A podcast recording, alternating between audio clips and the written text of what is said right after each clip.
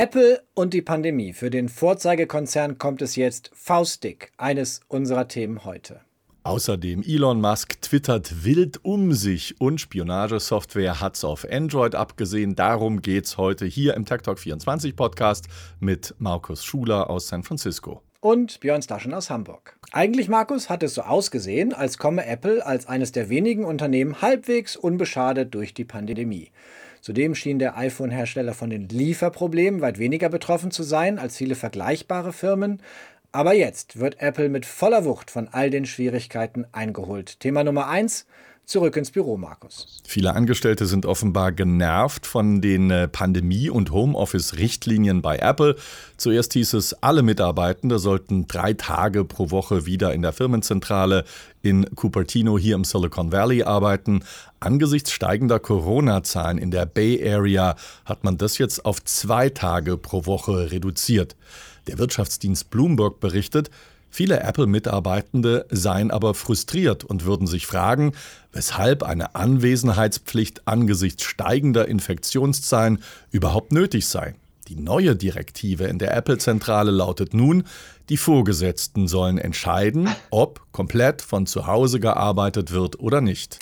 Für Apple hat dieser Schlingerkurs auch personelle Konsequenzen. Ian Goodfellow, Direktor bei Apple für maschinelles Lernen, Machine Learning, hat sich verabschiedet. Goodfellow ist nicht irgendwer. Keine 40 Kerzen auf dem Geburtstagskuchen.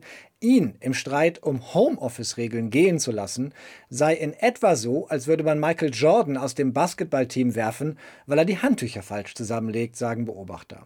Goodfellow hat seinem Team gesagt, er sei genervt von mangelnder Flexibilität bei Apple und er hat das Unternehmen verlassen und wieder bei seinem ehemaligen Arbeitgeber Google angeheuert, die freuen sich. Beispiel Nummer zwei, die Lieferketten. Viele Apple-Produkte sind laut Bloomberg derzeit weder in den Ladengeschäften noch via Online-Store zu bekommen. Zumindest hier in den USA ist, der Fall, ist das der Fall. Das ist zugleich auch der wichtigste Markt von Apple. Wer also heute bestellt, muss zum Teil mehrere Monate warten, bis er das Gerät erhält. Wer zum Beispiel ein Apple Notebook wie das MacBook Pro 14 oder das MacBook Pro 16 kaufen möchte, der muss darauf bis Anfang August warten. Die Liefertermine im deutschen Apple Store, die sind kaum besser. Ende Juli bis Anfang August heißt es dort. Noch schlechter sieht es beim Mac Studio aus, einem Computer, der erst vor wenigen Wochen erschienen ist. Eine Auslieferung ist erst Ende August möglich, Wartezeit also gut drei Monate. Etwas kürzer ist dagegen die Lieferzeit für andere Produkte wie den Mac Pro oder verschiedene iPad-Varianten. Hier betragen die Verzögerungen derzeit rund einen Monat, aber trotzdem. Auch finanziell dürfte sich das für Apple bemerkbar machen. Das Unternehmen rechnet mit einem entgangenen Geschäft in Höhe von rund 8 Milliarden Dollar. Auf die nächsten Quartalsergebnisse bei Apple darf man deshalb schon jetzt gespannt sein. Themenwechsel, Björn. Tesla-Chef Elon Musk, muss ich mehr sagen, geht gerade auf Konfrontationskurs mit der US-Regierung. Am Freitag beschuldigte er die Biden-Administration, alles getan zu haben, um Tesla zu ignorieren und außen vor zu lassen. Zuvor hatte er schon erklärt, er werde künftig die Republikaner wählen, also die Partei von Ex-US-Präsident Donald Trump. Die Partei von US-Präsident Joe Biden, die Demokraten, bezeichnete Musk als Partei der Spaltung und des Hasses. Er kritisierte Bidens Regierung als eine, die anscheinend nicht viel zustande bringt. Ob die Kritik an der US-Regierung so klug ist, das muss sich erst noch zeigen. Musk ist ja nicht nur Chef des Autobauer Tesla, sondern auch des Raketenunternehmens SpaceX. Und dessen wichtigster Auftraggeber, das ist die NASA, eine staatliche Behörde. Angewiesen ist Musk auch auf den Goodwill der National Highway Traffic Safety Administration. Die untersucht gerade zwei Unfälle mit Tesla-Autos. Hier geht es um den Einsatz einer Software, die Tesla Autopilot nennt.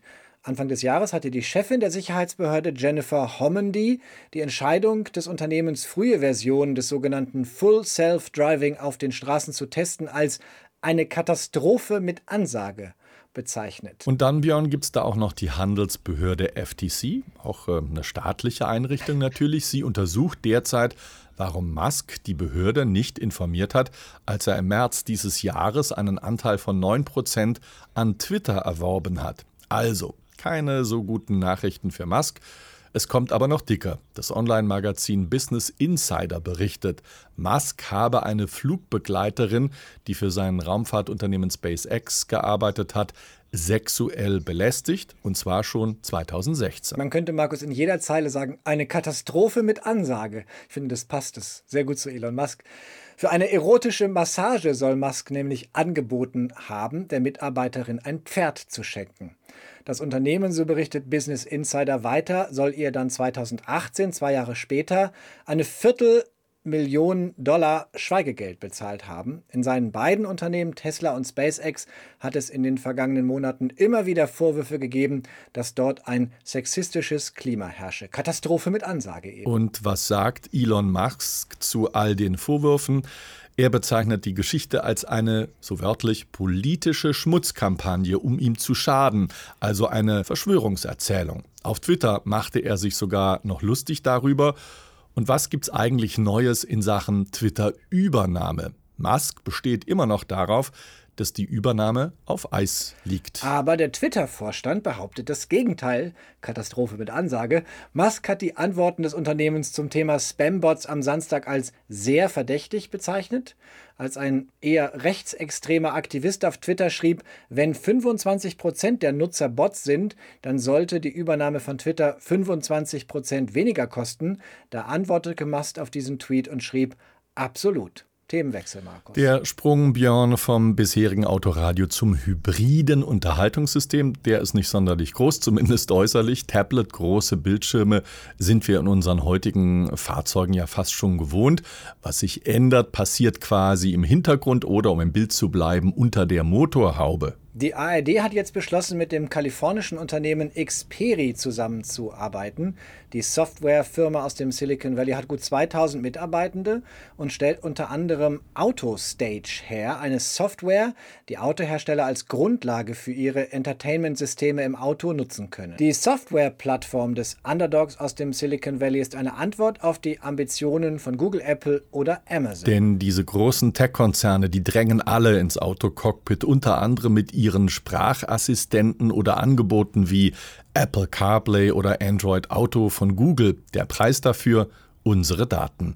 Sie erfahren nämlich, also die Tech-Unternehmen, wohin wir uns mit unserem Fahrzeug bewegen, welche Musik oder welche Infos wir hören. Das Konzept von Xperi ist aber noch aus einem anderen Grund spannend. Es bietet hybrides Audio im Fahrzeug.